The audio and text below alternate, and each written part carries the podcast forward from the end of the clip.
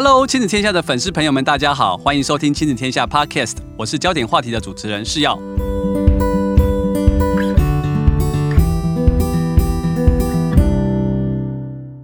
开学之后，你家的孩子跟同学之间的相处都还好吗？有没有找到自己的好朋友呢？青少年的人际关系就好像八点档连续剧一样哦，今天跟你好，隔天就吵翻了，又换一个小圈圈的同学。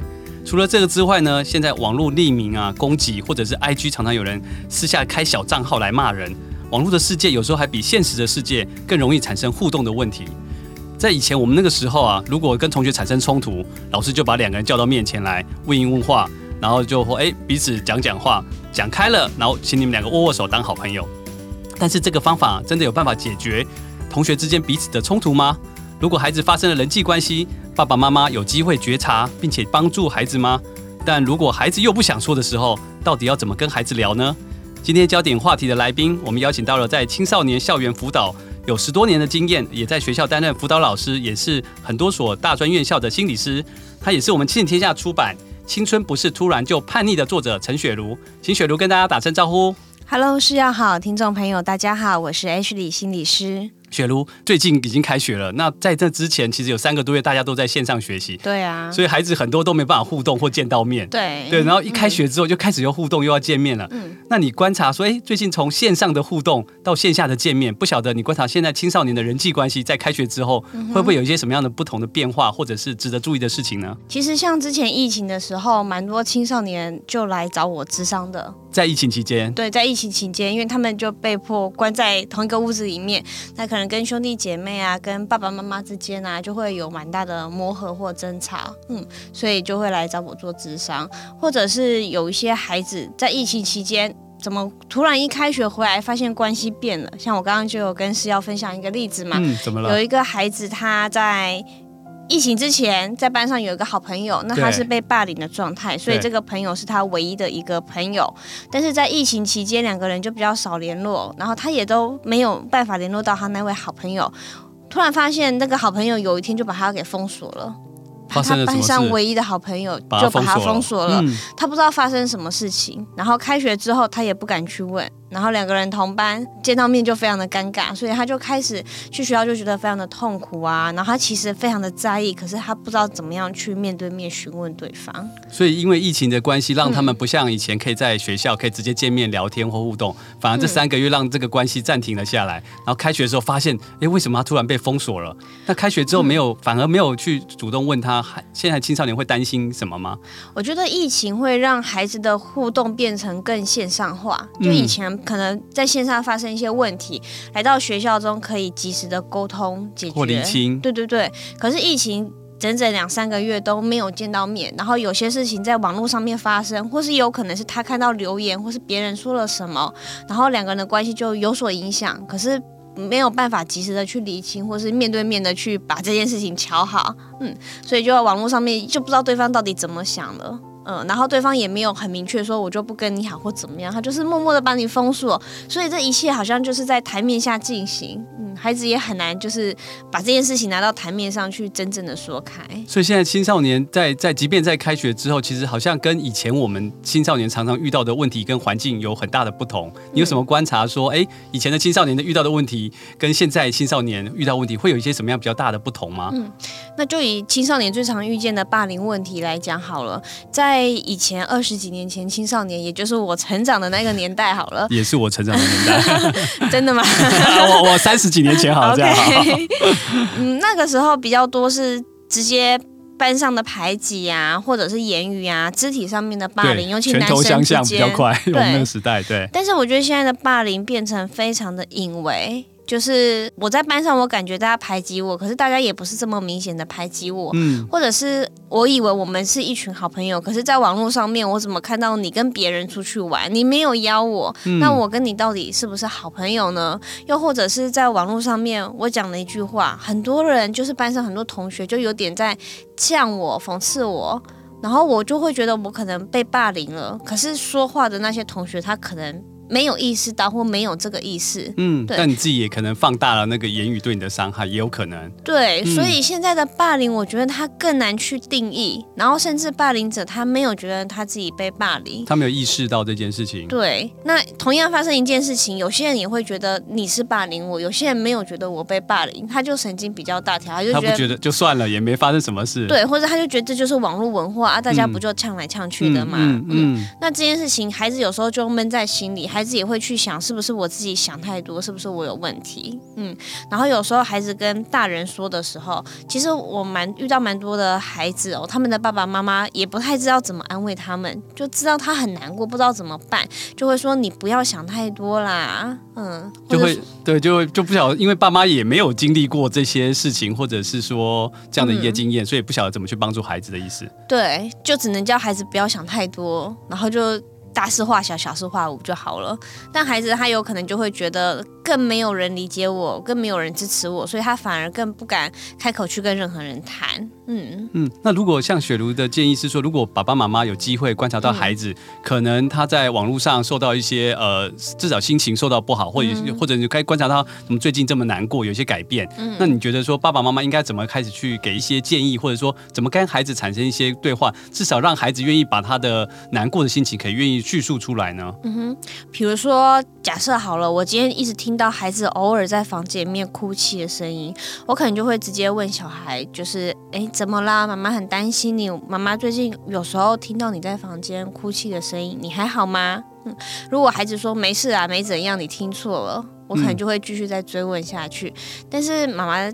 确实，在上个礼拜五几点的时候有听到你在哭，哎，妈妈很关心你，你愿不愿意跟妈妈分享一下呢？或是你有什么担心？担心跟妈妈讲会发生什么事情？嗯，嗯，就是先了解孩子的担心，因为有时候孩子会担心，我跟爸妈讲之后，爸妈会不会就冲去学校处理，然后反而直接闹人去解决问题了。对，然后反而把事情闹得更大。嗯，嗯，所以可能先跟孩子。保证就是我会在尊重你的意愿之下，跟你一起去讨论要怎么样去处理、面对或解决这个问题。对，那如果孩子他死都不肯说，那也有可能是因为他之前有些经验，就是当他跟爸妈讲。不会更好，或是他的经验就是反过来会被爸妈责骂，责责骂说你怎么这么不要理人家就好啦？为什么你这么呆呀、啊、之类的？他反而觉得说，哎，还被你骂，我干嘛还讲出来？对，所以这时候就要先取得孩子的信任，那也不一定要孩子现在立刻就讲这件事情，但是可不可以在其他的小事上面先取得孩子的信任？比如说，这个孩子跟他的妹妹吵架的时候，以前我可能就是都直接骂这个姐姐，姐姐，你怎么又欺负妹妹了？对，你怎么没有让妹妹？你是姐姐啊？对。但是现在我可能可以先引导这个姐姐说：“哎，你怎么了？你为什么去打妹妹？那你对于事情的经过你自己是怎么样看的？就是先去。”引导他，然后让他觉得，哎，爸妈好像有改变哦，不会他做了什么，都在骂他，对，都是他的错，都在骂他。那孩子可能就慢慢比较有机会可以信任父母。嗯，如果孩子有信任的话，至少他开始说出来，他在网络上，比如说他说有人在上面匿名骂他，或者是他的好朋友怎么突然不跟他联络了呢？那接下来父母亲还可以怎么样？就先听他说的意思吗？先听孩子讲，然后嗯、呃，先不要太急着去评论，让孩子自己去分析，就是他自己怎么样看这件事情的。然后你为什么觉得这件事情会发生？你觉得可能怎么了呢？嗯。那这些人世界中的谁谁谁，他是怎么样看你的，或是诶，为什么别人他也要跟风一起去这样子讲？就是先让他去分析看看，嗯嗯。但当然情绪上面的同理跟支持也很重要。重要对、嗯，如果孩子他的当下情绪很大很难过，这时候先不用跟他去分析这些东西，先去支持他，就是同理他的难过啊，嗯、跟他说。如果我发生这样的事情，或者是谁被霸凌在网络上面，然后大家就是一窝蜂的骂我，如果是妈妈，妈妈也会很难过哎，更何况是你，你那么在意你的同学们，你一定会更难过。而且这些其实都是你生活中认识的人，嗯、那你还好吗？妈妈可以怎么样协助你，或你可以怎么样协助你自己？你需要的帮忙是什么？有时候孩子说不出来他需要帮忙是什么，对。可是当妈妈、爸爸这样子问的时候，他会觉得爸妈是站在我这边。边的，嗯，就是内在会比较有力量，也比较愿意跟爸妈说，嗯，对。嗯、所以等于说，像雪茹的建议就是，第一个先听孩子说，然后好奇，嗯、然后同理他，然后支持他，然后再让孩子慢慢叙述的过程中，再听听看他有没有对这件事有什么想法，或有什么分析的建议，这样子。对，先处理孩子的情感层面，然后再让孩子自己用理智去思考。各个不同人他的角度到底是什么？因为有时候孩子一被霸凌，他会先在自己的世界，嗯、觉得为什么大家都要这样对我，我很可怜。对对对。但是如果他可以站在不同的人的角度去分析这件事情，或许他对于这件事情会有更全面的理解。对，或是他也就那个感受或那个角度会不太一样，就可能可能可以跳脱一点，不只只有受害者情节的状况，不会只看到自己很委屈在角落，你可以从别的角度来看看这个事情，你可能观察的面向会多一点点。对，那孩子也可以知道这件事情到底是怎么发生的，下次该如何避免，或是如果发生了这样的事情，比如说有时候有些人霸凌，他就只是为了被看到，你只是当刚好。被当那个标靶而已，嗯，只不是专门的，是刚好不小心被打到。对，嗯、对，就是霸凌的原因，它有很多种。嗯、那其实不同的原因，孩子的他的心理感受是不，同的。对，嗯嗯。嗯好哦，所以所以在这个观察之后，那接下来我想问一下雪茹，就是说其实青少年在发展中，其实男生跟女生好像也很不一样。对，就说男生就感觉好像是不是比较粗线条一点点，他可能不觉得他人际有这么多的 issue。嗯、那相较女生，就可能像我们前面聊的，他的情感比较纤细，嗯，他对于别人的一言一句，可能很容易就会比较联想一些不同的想象，或者是想的比较深。嗯、那我不想说，在男生女生遇到的青少年问题，在你过去的一些辅导经验中，通常会有一些什么样的状况的不同呢？嗯、我觉得像。女生她蛮愿意主动来找老师辅导，然后蛮大部分会是聊人际的问题的，或者是女生会受环境的影响比较多一点。像我就遇到有学生，他国小上了国中，那国中因为是新的国中，都没有认识的人，所以他就开始拒学，哦、就是对他没有熟悉的伙伴或朋友，对对他来讲有认识的朋友，有个安全感是很重要的。嗯，嗯，那他建立人际的方式，女生有时候她不会那么主动去跟人家聊天谈话，他。就会很小心翼翼的试探，或我就跟你讲个一两句，然后我看你的反应，然后我看你的反应好像也没特别热络，或是你都没有特别来找我，我就后退了。对，我就后退，或我就觉得我被拒绝了。是哦、嗯，然后就默默的会坐在位置上面等别人来找他。是，对，女生需要别人主动性要强一点点。对，然后敏感性也会比较高一点点，比如说。嗯，像那种在网络上面看到你跟谁出去玩，你没有找我，然后会觉得那我到底是不是你的朋友？这种情况在女生身上会比较常见。或者说明明是四个人是闺蜜，结果有一个人买一个礼物送送另外两个，第三个人没收到的时候，对他也会想多的话，就有哎，那到底我们彼此的关系是什么？对，但因为女生也比较敏锐一点，所以。相对的，他也没有那么会直接去询问对方，哦嗯、他可能会自己在内在想，但是他他也不会去问对方说，为什么你没少送我一条，你只送他们两个？对，有时候会用其他方法来测试我们彼此的友谊，但是不会直接去询问。嗯，嗯，那男生有时候就会比较大啦啦一点，就是哎，我也觉得这样没怎么样啊，或是别人明明就有点讨厌他排挤他，男生可能 也没有感觉到什么，嗯，然后。我遇到蛮多男生，他是被转介来辅导的，是老师觉得他有问题，他自己不觉得像女生会主动来寻找解答。对，所以他们对于人人际的自我觉知会比较低一点点，但当然每个。人的孩子的状况是不一样的，只是大体而言，男生通常，我觉得男生有的时候会反而变成一个霸凌者，啊、就是他会觉得捉弄同学很好玩，或是哎，我看到你把同学包包丢下窗台，啊，我也跟着丢，然后大家起哄，我就觉得哎、嗯，这是我跟兄弟们建立关系一种方式，我觉得很好玩。可是我没有去想到被丢包包的那个人的感受，对，会不会很难过？嗯，他就只是觉得哎，好玩而已。嗯，嗯，或是有些男生他会觉得哎，我就跟你勾肩搭背，我跟你。很熟，想跟你建立关系，可是其实每一个人的身体距离是不一样的。对，那有些男生就会觉得你这样跟我勾肩搭背，我觉得很不舒服。嗯，就会同学会有些困扰，可是当事者自己就会觉得哎还好。嗯嗯，嗯，那男生这样听起来，男生是不是感觉上好像比较不会有所谓的人际问题，或者是人际关系的一些困难点呢？嗯，我觉得男生就算有也。不像女生那么愿意去说耶。其实我也遇过有些男生，他会有，然后他也会自己闷在心里想，嗯、但是他没有像女生一样会去跟朋友说，或是跟爸妈说，比较是自己闷着，所以比较难被发现。嗯，嗯对。那接下来我想问看看雪茹，就是说，哎，那其实刚刚我们提到霸凌这些事情啊，就像我自己的小孩，他现在也是在国中生嘛，嗯，然后他有时候我我就问他说，哎，那你们最近小呃圈圈都在看一些什么东西啊？嗯、然后我发现，哎，其实现在的孩子有很多个赖群组，或者很多个社团，或者是有些。是没有家长的，也没有学校的，就同学们之间自己的社团。对，所以同学们之间的那个常常的留言，就会有很多种不同的呃语言，有有不同的人的声音。那有时候也会专门哎，好像会攻击某一些人，甚至于我看他们还有一还有用一些网站有一个 app 叫匿名，嗯，就是在上面就会哎，我知道你是谁，但我下面的留言你都不知道我是谁，嗯、所以常常是会有一些很独特的一些留言，比如说哎，我看你就是觉得你就是一个学人精，嗯、然后可能当然当事人如果很 care，他就觉得受伤，但他如果不 care，他还可以呛回去，他就丢了两颗大便的符号给对方，就说：“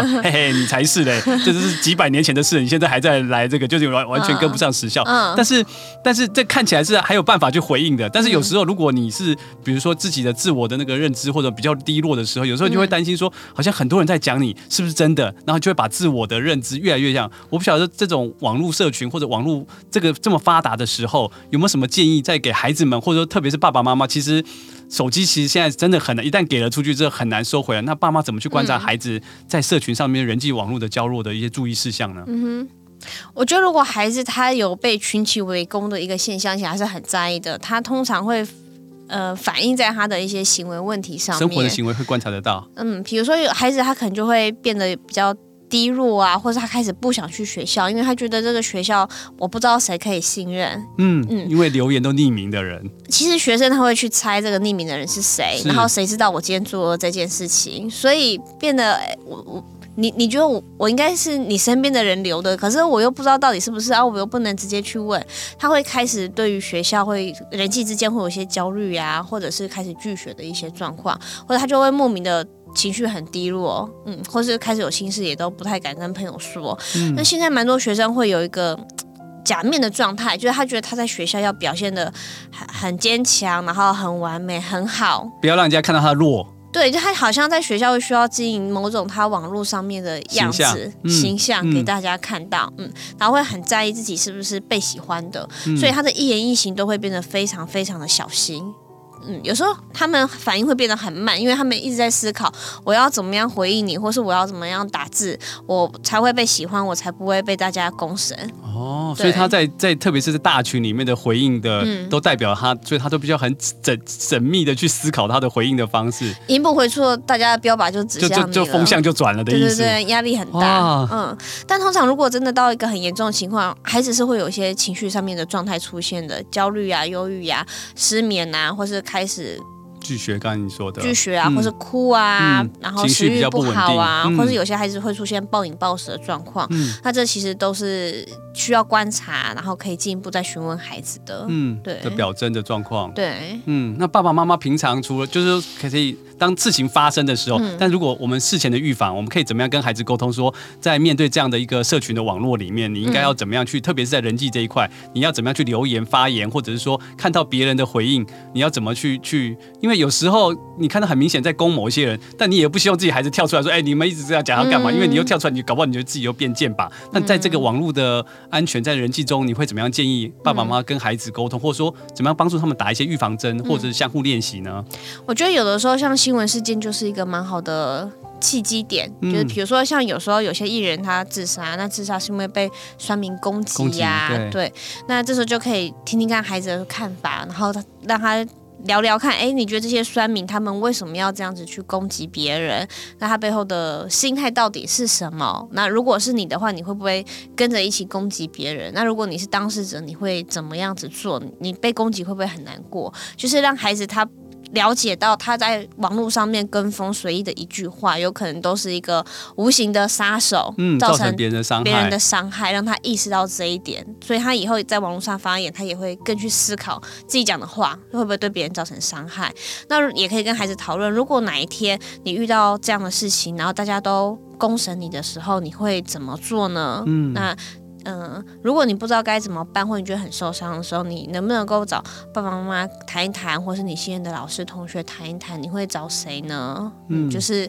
至少他要谈，才有机会去了解状况到底是怎么样子。对，对，所以雪茹刚才提醒我们，就是说，其实可以透过一些新闻事件，或者是已经发生的事情，毕、嗯、竟那个是一个 case 嘛，就像打预防针一样。嗯、然后你跟孩子去讨论这个话题，假设你是当事人，你换位思考，嗯、然后你就可能比较容易理解。然后透过不断的这种案例的演练，当真正有事情发生的时候，或许你已经有一些一点点的能力去用一些回应的方法，也思考过这个可能性。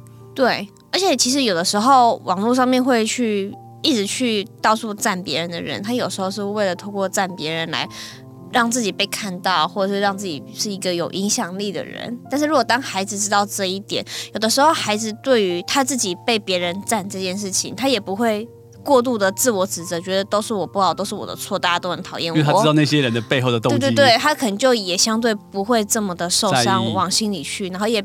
那个羞耻感不会那么重，然后也比较敢跟别人去讲这件事情。嗯，对，嗯。那接下来我想再跟雪茹聊聊，就是说，雪茹前面有提到，就是现在的孩子啊，嗯、有时候很多事情他他一直在自己的圈圈里面想，嗯、然后他比较不愿意。哎，其实有时候同学的误会。就像我们有时候在公司会常常会听到，有时候会听到一些八卦或耳语嘛。嗯、那特别是讲你跟谁说，哎，谁说你说过什么？但想说，哎，我明明就没说过，为什么这样？嗯、所以你就会至少在大人世界，有时候你会主动去问说，哎，听说有什么？那我不晓得你有这样说过吗？你会想要去跟对方去求证或者确认一下？哎，搞不好根本没这件事，或许就就没有问题了。但是现在的孩子好像比较习惯在网络上，特别透过 message，他搞不好还不用那个不用讲电话，像上线线上会议上课或者是什么，也都是关视讯关声音，对对对。他就是躲在那个荧幕后面。嗯、那不晓得，即便回到了实体的时候，嗯，他们的互动性是不是也比较少一些？还是说，为什么有这样的一个变化呢？嗯嗯，其实现在蛮多的孩子，他在学校他很渴望有人际、有归属感，但是他也没有真的这么的在意，就是他会觉得没有那就算了，我就是来，然后就读书或者做我自己的事情，我不要。成为标靶，被大家讨厌的那个人，被排挤那个人就好了。那现在很多孩子他其实也很怕被当边缘人，就是分组其实对很多孩子是一个很大的压力。压力。嗯，分组就是一个见真章的时刻，我到底见证人际关系的真章。对对对对，有没有人喜欢我？有，或者是我是不是一个被排挤的人，就是一个见证的时刻。嗯，那现在我觉得孩子他甚至心理防卫出现到，哦，就算都没有人找我，没关系啊，我也都不在意啊，反正我来班上，我就是都不要跟任何人有太多的接触，我就是。过好我自己的世界就好了，嗯，所以他们有时候的人际世界反而不是在班级上，可是他们毕竟会需要人际的归属，所以有时候他的人际世界就会在网络上面，嗯嗯，但网络上面的世界又又变动性就比较复杂，而且年龄层也比较复杂一点点，嗯，嗯，所以有时候孩子可能就会有一些遇到一些。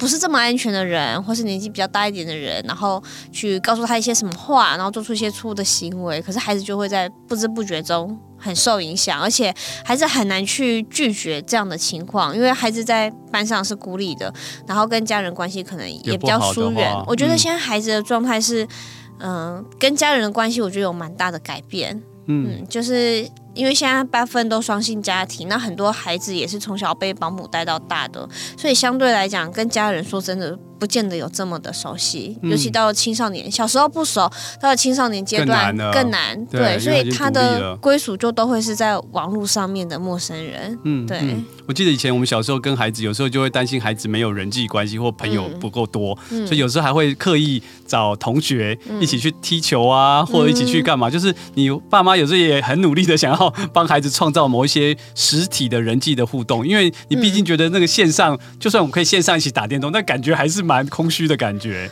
这其实蛮重要的、欸，嗯嗯、尤其是如果孩子他实体面对面跟人接触，比如说一起去打球，他可以获得一些快乐，他会知道他在真实的人际中，他是可以有抚慰、有快乐的来源的。当他心情不好的时候，他就会去打球。可是如果他的人际都只发生在网络上面，有时候网络也不见得有人哦。我看起来好友很多个，可是没有一个是真正可以谈心的，或其实我也没有任何一个人是真正认识我的。嗯、他们心里面其实会有一种空虚感，但是当他们真的心情不好的时候，他们又只能够一直去滑网络。所以真的就是怎么样跟孩子产生连接，然后有机会把它创造到实体也有。至少能够平衡，不会只有一方面的需求的来源。对，不要让他的快乐来源只有从网络上面获得，他也可以从实体上面的打球啊，跟朋友聊天啊，跟妈妈逛街啊，逛街看电影啊，获得一些快乐的来源。打桌游啊这些的，嗯，快乐来源越多重，其实保护的因子就越大。它不会只有一条线断了就等于都没了的意思。对，对，我觉得谢谢雪茹分享了这么多。那最后一个我想问雪茹，就是说，其实回到青少年的教养问题，我觉得现在这个时代的爸爸妈妈，就像是我们接受到我们爸妈教导那个时代的方式，好像就是哎，有时候爸妈会。虽然说管得比较多，但是你有时候好像那条路稍微比较清晰。但这个世代的孩子，就像我们这个世代的孩子，很多的环境变化得非常快，那他们以前的物质环境跟我们那个时候的也不太一样。嗯。但是爸妈，我们就会一直会用我们过去那一套期待孩子的方式，但是孩子有时候就觉得说，哎，你的期待跟我的需求是没有办法 match 的。嗯。就是你期待，哎，我觉得你的能力更好啊，你可以再努力一点，你就可以考得怎么样更好。但孩子觉得说，我这样就觉得很好啊，我刚刚好这个水准就够啦。我觉得。那个 gap 常常会有。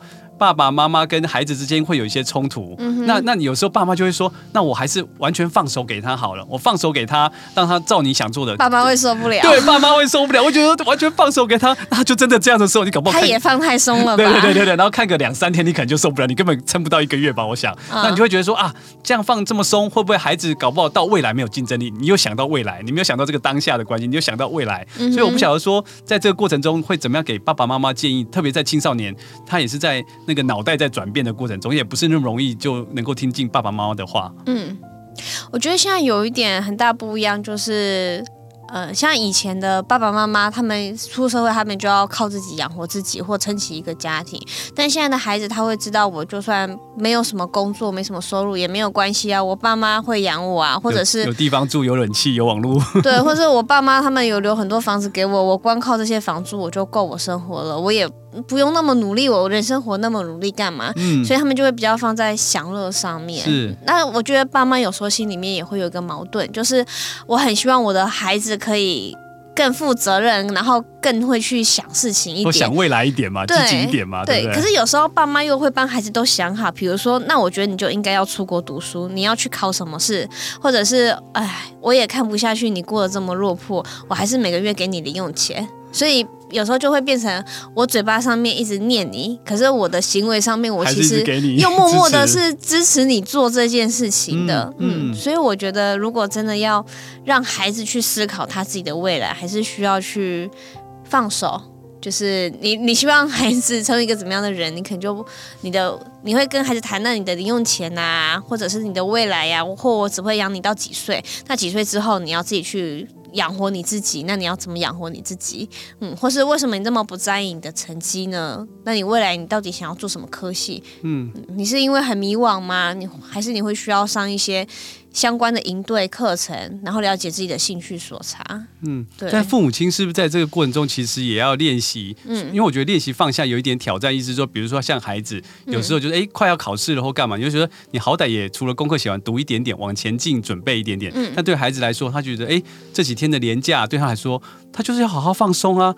现在我遇到很多，我连我朋友的，我就问他：“哎，你孩子暑假要干嘛？”他们说他们只想要耍废，嗯，他就要整天让自己好好的放松，嗯，enjoy 什么事都没有，嗯，然后了不起就打打电动这种，他不要再多做额外为未来准备的事，嗯，但爸妈有时候就在这个。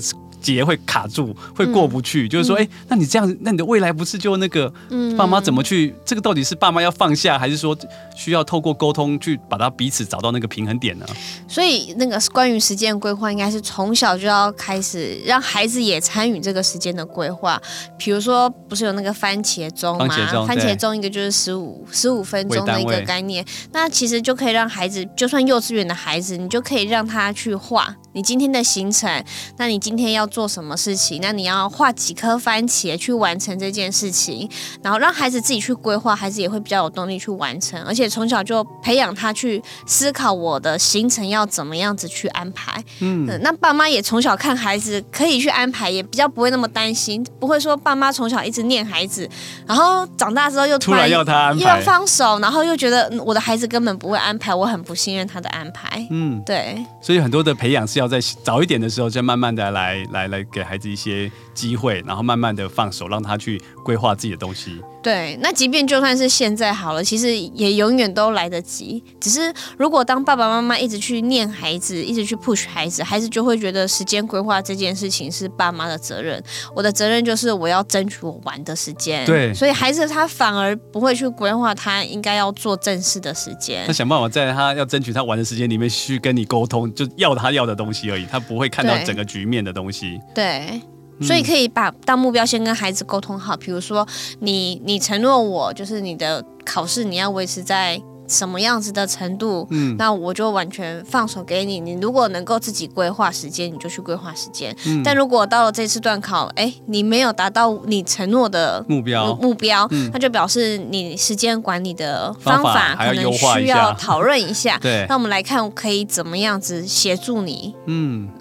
调整这个时间管理的方法，所以要一步一步来跟，也也放手。透过这个一步一步过程中，边跟孩子调教，然后也理解他，然后让他慢慢去承担他自己最的责任，是很重要的事情。对，越早学习越好。我遇到很多的大学生、大一的学生，他一上来，他最大的困扰是他不知道怎么做时间规划。是哦，因为他从小就是去上上课嘛，就有一定的时间，嗯啊、下课就去补习，嗯，所以他不需要自己做时间规划。到了大学，没有人家要去补习了。因为所有的时间都是自己安排的了，他们很慌张，真的、哦，对他们完全不知道该怎么样规划自己的时间，然后什么科目应该花多少时间去读，然后假日应该要干嘛？嗯，因为之前都是别人帮他安排好他的每一个时段都要干嘛，对，现在突然自己要安排，他反而需要去时间开始去学习如何安排这件事情。对，嗯，那他们可能会经过大概一个学期，差不多半年的时间。就慢慢的会比较知道怎么规划自己的生活，但我第一次听到也觉得蛮压抑的。原来现在的大学生是有这样的困扰的，而且为数不少。哦，嗯，了解，比较后期的。对对，谢谢雪茹啊。就像雪茹在书里面提到的，说说青少年的那个暴走跟婴儿的哭闹是一样的，嗯、其实。这个青少年背后跟小孩都是在传递一个无助的讯息，就是说他其实很不舒服，或者他不知道该怎么样去表达他的需求，然后请爸爸妈妈帮助。那、嗯、有时候爸爸妈妈看到青少年这个就觉得张牙舞爪，嗯，你就会更容易用情绪去对应，反而没有办法创造那个连结。嗯，然后就像我觉得父母的责任从一开始，我觉得可能对幼小的孩子的确是一个管教的关系，因为他还没有办法透过自律，你知道他律。但是的确到了青少年，他们需要的是爸爸妈妈的信任的关系，而且相信孩子是一个有能力的个体。因为孩子在学着长大，其实对爸妈来说也是在学着当一个能够帮助他们的陪伴者，而不是一个控制者。我觉得这是一个很大的一个改变哦。对。然后最后才有机会成为他们最坚实有力的后盾。对。那我想说，最后请雪茹跟爸妈说一些祝福的话吧。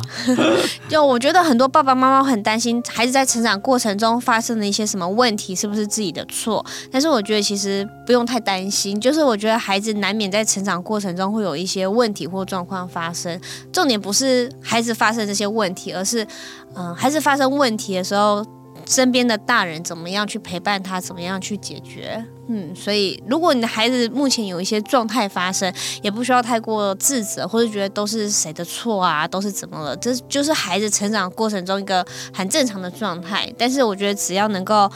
让孩子愿意跟你讲，然后去陪伴孩子，其实对孩子而言就是一个很大的支持。有时候孩子也知道爸妈没办法帮他什么，但是爸妈愿意陪在他身边，理解他，对孩子来讲就是一个很重要的资源。嗯，谢谢雪茹。就像雪茹说的，陪伴跟理解是爸爸妈妈可以这一辈子给孩子最好的一个礼物哈。那谢谢大家来到亲子天下焦点话题，希望你喜欢我们今天的分享。那请雪茹跟大家说声拜拜吧。大家拜拜，谢谢大家。如果你们喜欢我们的内容，就欢迎评分五星或在留言写下评论。我们许愿池也持续开放中。